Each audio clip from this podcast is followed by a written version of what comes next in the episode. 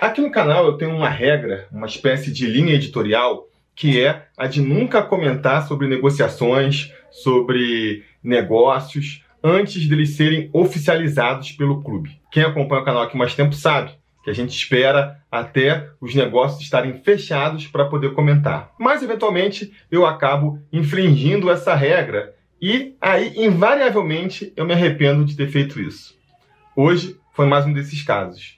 Resolvi fazer um vídeo falando sobre a saída do Lucas Santos, mesmo sabendo que ela ainda não estava confirmada, achando que ela ia fatalmente acontecer. E depois do vídeo gravado e editado, a gente foi atropelado aí pela notícia de que o Lucas Santos vai ficar, que a negociação com o CSKA acabou não evoluindo, acabou melando e por conta disso o Lucas Santos já foi reintegrado ao elenco e já está treinando aí, vai continuar no Vasco, pelo menos por mais um tempo. Agora, mesmo sabendo disso, eu resolvi divulgar é, o vídeo aí, deu comentando a saída do Lucas Santos, por dois motivos.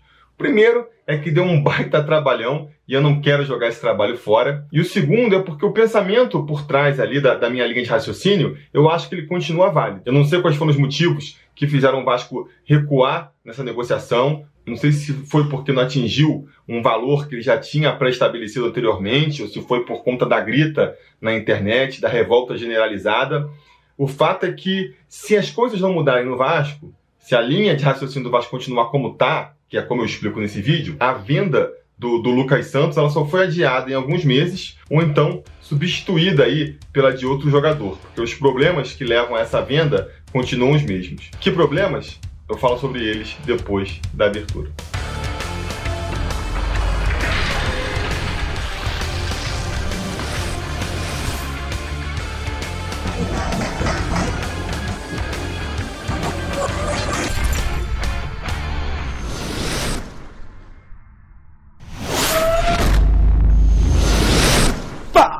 Torcida vascaína Felipe Tiru de volta na área. Hoje, como prometido, para comentar aí sobre a venda do Lucas Santos, o garoto aí da base, né? Grande revelação da base do Vasco, destaque do Vasco na copinha e que, segundo as informações, está sendo vendido aí para o CSKA de Moscou. A notícia caiu feito uma bomba ontem nas redes sociais do Vasco, né? O Vasco que vinha se preparando aí para enfrentar o Serra lá no Espírito Santo. E aí, no meio da tarde, o Lucas Santos voltou para o Rio de Janeiro, porque teria essa negociação aí chegando no, nos trâmites finais e ele seria vendido para o CSKA. E aí foi aquela confusão, né? Vários setoristas confirmando, cada um falando uma coisa. No começo da tarde falaram que o Lucas ia ser vendido por 3 milhões de euros. Aí, mas no finzinho já estavam falando que, que ele seria vendido por 11 milhões. Você fica, caraca, 11 milhões, 3? Qual que é a realidade, né? E aí lendo melhor sobre o assunto, eu consegui entender. O que acontece é o seguinte: o passe do Lucas Santos está aí fixado, está sendo negociado por 11 milhões de euros realmente.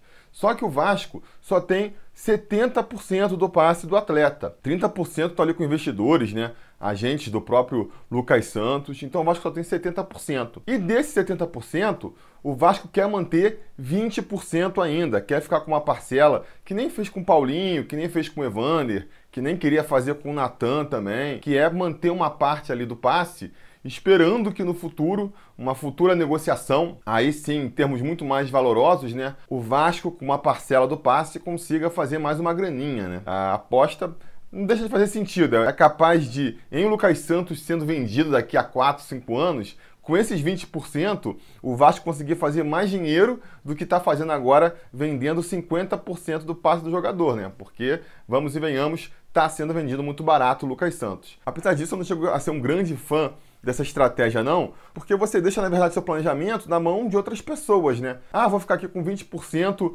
é, do passe do Lucas Santos, é quase que um bilhete de loteria. Você acha até que vai ser premiado algum dia, mas você não tem certeza. Fica aquela coisa, você não sabe se o CSK vai querer vender o Lucas Santos um dia, pode ficar com cara para sempre lá, enfim, pode vender muito barato, você não tem nenhum controle sobre o futuro desses 20%, então sabe, o ideal para mim seria mesmo segurar o jogador por mais tempo. Enfim, a proposta está aí, está na mesa, ainda não foi batido o martelo, o que deve acontecer até essa sexta-feira, que é quando fecha a janela do futebol russo. Então, ah, por isso essa correria toda e essa pressa em fechar a negociação, porque tem até sexta-feira para que ela seja concluída. E parece que o grande entrave mesmo ali, a questão que está pegando para bater o martelo, é justamente essa questão do percentual que o Vasco venderia. O Vasco quer ficar com 20% e os justos querem comprar tudo, querem ficar com, sei lá, 90% pelo menos do passe do Lucas Santos. Então, estão negociando essa parte aí, mas tudo leva a crer que realmente o Lucas Santos vai ser vendido para o futebol russo. O que eu acho de tudo isso? Eu acho lamentável, com certeza, vender um jogador aí que está na boca de finalmente dar o retorno técnico para o Vasco, né? Lucas Santos chegou no Vasco com 9 anos de idade, sei lá, tá desde os anos 2000.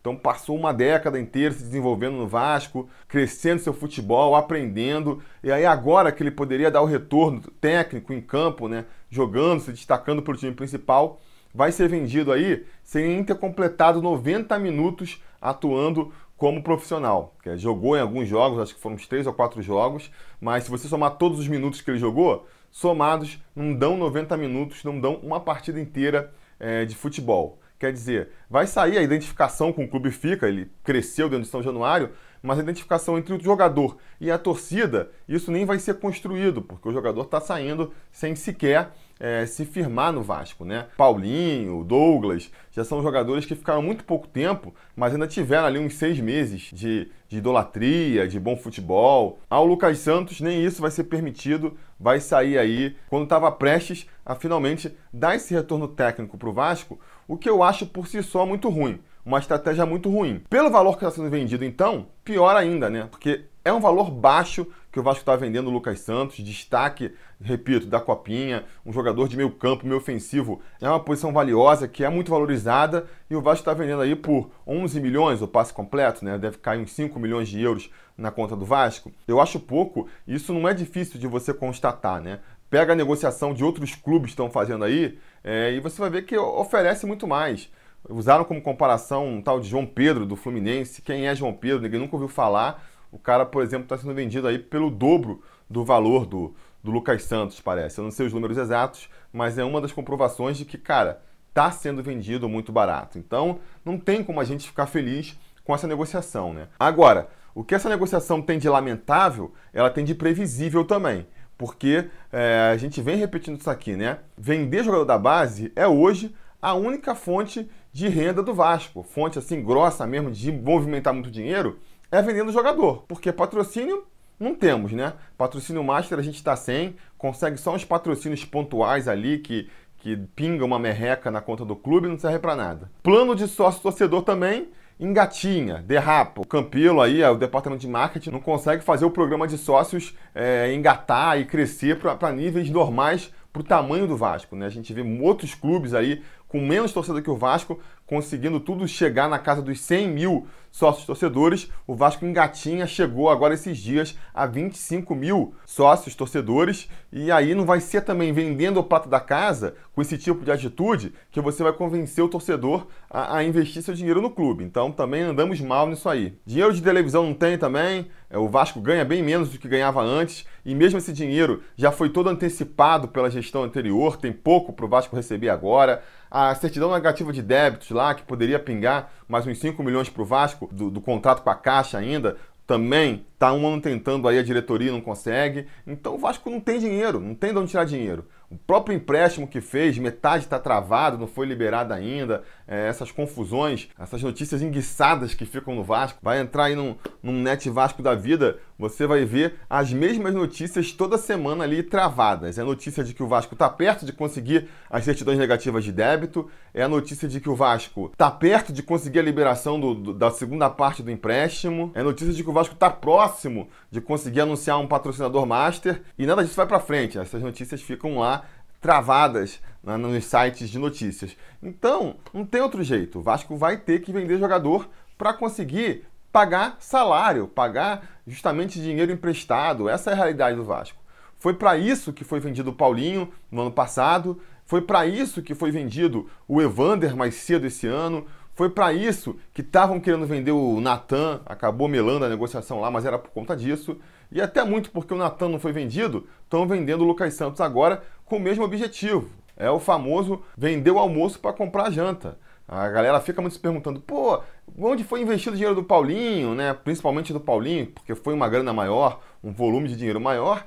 E, cara, foi investido para pagar salário atrasado, para pagar empréstimo que tinha com Carlos Leite, que foi o mesmo destino da venda do Evander e que vai ser agora o mesmo destino do dinheiro da venda do Lucas Santos. Então a gente fica, na verdade, se desfazendo de bons jogadores, jogadores promissores, a troco de manter o clube funcionando. E obviamente não dá para ninguém ficar satisfeito com isso, né? Até porque como a gente precisa do dinheiro, como o Vasco precisa do dinheiro para pagar salário, para pagar contas atrasadas, sob o risco de, se não conseguir pagar, começar a ter problema na justiça, né? A gente viu aí, por exemplo, o Fluminense, os jogadores entrando em greve porque não recebe. Para evitar esse tipo de coisa, o Vasco precisa ter o dinheiro em mão, precisa ter o dinheiro logo. E aí, você perde completamente o seu poder de barganha. Os gringos chegam aqui oferecendo duas mariolas, você tem que aceitar, porque você precisa daquele dinheiro fácil. Você não consegue fazer um jogo duro, ah não, por duas mariolas eu não quero, eu quero por quatro, porque, pô, se o cara falou quatro eu não quero, deixa para depois,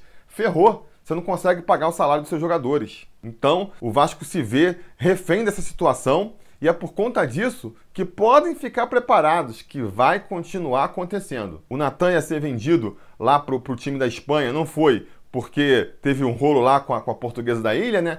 Pode ter certeza que nesse momento eles estão resolvendo a questão com a portuguesa da ilha e no meio do ano, quando abrir a janela de transferências para a Europa de novo, tem grandes chances do Natan partir. Riquelme da base também está sendo negociado também, tem clubes europeus a fim dele. Pô, tem tudo para sair. O Marrone, Gilmar Ferreira, falou aí recentemente que também já está na boca de ser vendido, que a renovação do contrato dele foi só para tentar conseguir abocanhar um pouquinho mais, mas também não vai ser muita coisa, porque se a proposta via baixa, repito, o Vasco se vê refém de aceitar. Então, preparem-se, preparem-se. Esse sentimento aí de frustração, esse sentimento aí de, de impotência em relação ao Vasco, ele vai se repetir ao longo do tempo aí, porque daqui a seis meses, daqui a um ano, a gente vai estar tá vendendo o prata da casa no momento em que ele poderia mais estar rendendo para o clube, a gente vai estar tá se desfazendo do jogador, porque tem que pegar dinheiro para pagar salário atrasado, para ficar pagando salário de Rafael Galhardo, Vinícius Araújo, né? É aquele problema clássico, né? Qual que seria o ideal? Como que seria o formato ideal, o formato que você vê acontecendo em outros clubes aí? É que o Vasco conseguisse, com o patrocínio de camisa, com o dinheiro de televisão, com o dinheiro de sócio torcedor e outras fontes de renda, ele conseguisse o dinheiro suficiente para ter seu capital de giro ali, né? Para pagar a folha salarial dos jogadores, para pagar manutenção do estádio, todas essas despesas recorrentes. Com você tendo esse custo resolvido, a, a, venda de jogadores, a venda de talentos, viria como um bônus extra no orçamento do clube, né? Então você, o dinheiro da venda de um Paulinho poderia servir para a construção do CT, poderia ser usado para a reforma de São Januário, poderia ser usado para trazer é, um outro grande jogador, né, para substituir a altura. Esse seria o mundo ideal, né, onde você forma um jogador e primeiro você aproveita ele durante um tempo no time principal para lhe dar esse retorno técnico dentro de campo, para ele criar essa ligação com a torcida e trazer esse retorno esportivo para o clube. E nesse tempo, se você vai recebendo propostas de fora, como você tem as suas contas equacionadas, você pode negar, porque você sabe que é uma oferta abaixo do mercado, ou até porque você quer mesmo, que nem eu já disse aqui, aproveitar um pouco mais do jogador. E aí, com você segurando as ofertas, recusando as ofertas, elas vão subindo. Vai chegar uma hora em que chega uma proposta irrecusável, né? Seja porque está atingindo ali é, o teto da, da multa rescisória, ou seja mesmo porque é uma proposta recusável, é muito dinheiro, né? Você não sabe como que vai ser o futuro do jogador. Aí você vende e você consegue ganhar uma bolada para reinvestir no clube e melhorar ainda mais o clube. Cria um ciclo é, virtuoso, né? Onde a, as coisas boas, as vitórias e o trabalho vai trazendo mais dinheiro e isso vai fazendo mais vitória. Ao contrário da realidade atual do Vasco, onde a gente está num ciclo vicioso, onde a gente não tem patrocínio, a gente não tem cota de televisão, a gente não tem sócio torcedor, então não consegue montar um bom time, e aí para manter esse time tem que vender jogador da base, o time não melhora, então você não consegue patrocínio, você não consegue é, sócio torcedor, aí você tem que vender outro jogador, então é um ciclo vicioso que é difícil de sair. É, admito que é difícil de sair. Agora, é para isso que a gente quer um presidente, né? O cara que assume a presidência, ele tem que, que assumir sabendo que esse é o grande desafio dele. conseguir equacionar as contas do Vasco. E a gente fez recentemente um balanço do primeiro ano do Campelo e mostrou que muito pouco se avançou nesse sentido, muito pouco. E se a gente pode dar uma folga nesse primeiro ano, porque ele falou que estava é, reequilibrando, que demora para conseguir patrocínios e reequilibrar as contas, a gente pode dar esse desconto para o primeiro ano, beleza, mas já estamos entrando no segundo ano do mandato. Né? Estamos entrando aí, chegando perto da metade do mandato, já está na hora de começar a mostrar as soluções. Está na hora de começar a arrumar um esquema que, que aumente para valer o plano de sócios, já está na hora de conseguir um patrocínio master com um dinheirinho ali razoável para o clube, conseguir a porcaria das certidões negativas de débito aí, que, caraca, como é que não consegue isso, sabe? Então, assim, é, tá devendo, tá devendo, e a gente vai ficar nessa para sempre. Vamos perder o Marrone aí quando ele poderia ajudar o Vasco a, a fazer um, uma temporada melhor, vai perder o garoto, vai vender para um time europeu para pagar salário atrasado. E aí outra questão, né? Porque são dois problemas que a gente vê na administração.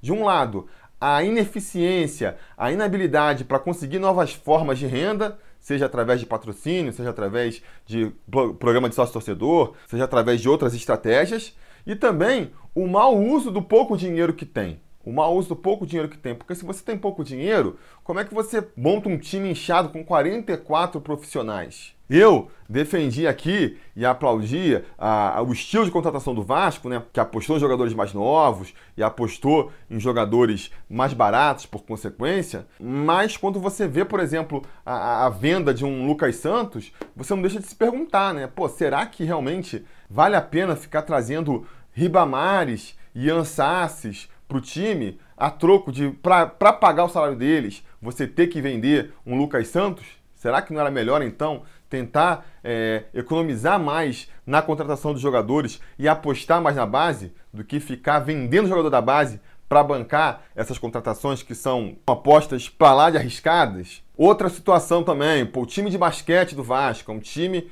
é, mediano ali, mediano para baixo, não tem a menor condição de disputar um campeonato do NBB, por exemplo, e que, pior, não se sustenta, né? Então a gente fica vendo toda hora jogador saindo do Vasco aí porque não recebeu, porque tá com problema, e parece ser uma bomba relógio, que daqui a um tempo a gente vai ver, vai descobrir que um jogador de basquete que a gente nem sabia que tinha passado pelo Vasco tá processando o clube, pedindo um milhão, pedindo dois milhões, porque ficou com o salário atrasado. Então, assim, será que vale a pena o Vasco, com tão pouco dinheiro, ficar investindo no time de basquete, numa relação, numa aposta que é claramente deficitária? São os dilemas aí aos quais nós somos diariamente expostos, né? A incompetência do Vasco para conseguir arrecadação e a incompetência do Vasco para, com o pouco dinheiro que consegue, investir bem e que são escancarados aí, né? Dão um tapa na nossa cara toda vez que a gente precisa se livrar de um jogador tão talentoso e tão promissor, é, sem nem dar uma chance para ele no time, porque tem que pagar salário de jogador, porque tem que ficar pagando atrasado que não tem de onde tirar. Infelizmente a expectativa é essa, né? Que daqui a, a seis meses, daqui a um ano, eu esteja voltando aqui para lamentar mais uma saída de um jovem promissor da base para ficar pagando salário para o pessoal. É triste, mas é assim. Beleza, galera? Então, só lembrando aqui que esse vídeo só é possível graças ao apoio inestimável dos conselheiros do Sobre Vasco, o pessoal que apoia aí de forma recorrente o canal, seja via o apoia.se barra Sobre Vasco, seja sendo membro aqui no YouTube. Muito obrigado a vocês que fizeram essa transmissão possível. Se você está chegando agora no canal, não deixe de se inscrever e de ligar o sininho de notificações para saber sempre que tiver novidade aqui no canal e a deixar o like também aí, que sempre ajuda o vídeo a chegar para mais vascaínos. Isso era o que eu tinha para dizer por hoje. Amanhã a gente volta aí para comentar do clássico contra o Botafogo e a gente vai se falando.